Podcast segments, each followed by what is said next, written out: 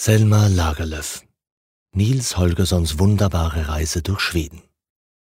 Aus dem Schwedischen übersetzt von Thomas Steinfeld. Die Schafe. Der Junge hat eine Weile auf das Meer hinuntergeschaut. Plötzlich schien ihm das Brausen noch heftiger zu sein als zuvor. Er sah auf. Unmittelbar vor ihm, nur ein paar Meter entfernt, erhob sich eine zerklüftete, nackte Felswand. An ihrem Fuß brachen sich die Wellen, so dass der Schaum hoch aufspritzte.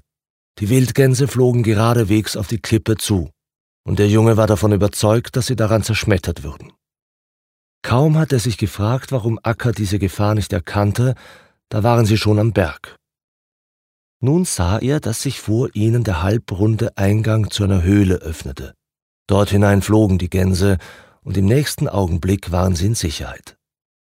Das Erste, woran die Reisenden dachten, bevor sie sich der Freude über ihre Rettung hingaben, war nachzuschauen, ob alle Gefährten in Sicherheit seien.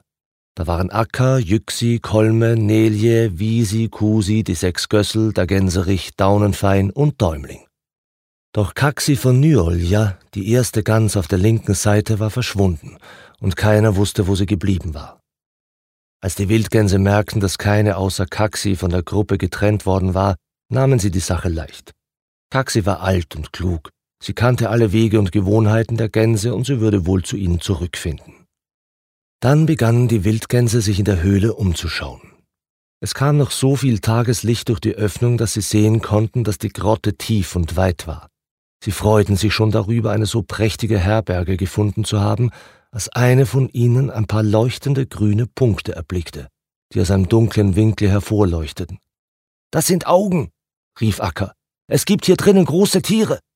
Sie stürzten dem Ausgang zu, doch Däumling, der im Dunkeln besser sehen konnte als die Wildgänse, rief ihnen zu, Davor müsst ihr nicht flüchten, das sind nur ein paar Schafe, die an der Höhlenwand liegen. Als die Wildgänse sich an das Zwielicht in der Höhle gewöhnt hatten, sahen sie die Schafe gut. Die erwachsenen Tiere mochten ungefähr genauso zahlreich sein wie sie selbst, doch obendrein gab es einige Lämmer. Ein großer Widder mit langen, gewundenen Hörnern schien der vornehmste der Herde zu sein. Die Wildgänse gingen sich immer wieder verbeugend zu ihm. Sei gegrüßt in der Wildnis, sagten sie, doch der Widder lag reglos da und sagte kein Wort zur Begrüßung. Die Wildgänse glaubten daraufhin, es missfiele den Schafen, dass sie in ihre Höhle gekommen waren. Es ist vielleicht nicht genehm, dass wir hier ins Haus gekommen sind, sagte Acker, aber wir können nichts dafür, weil wir vom Wind hierhin verschlagen wurden.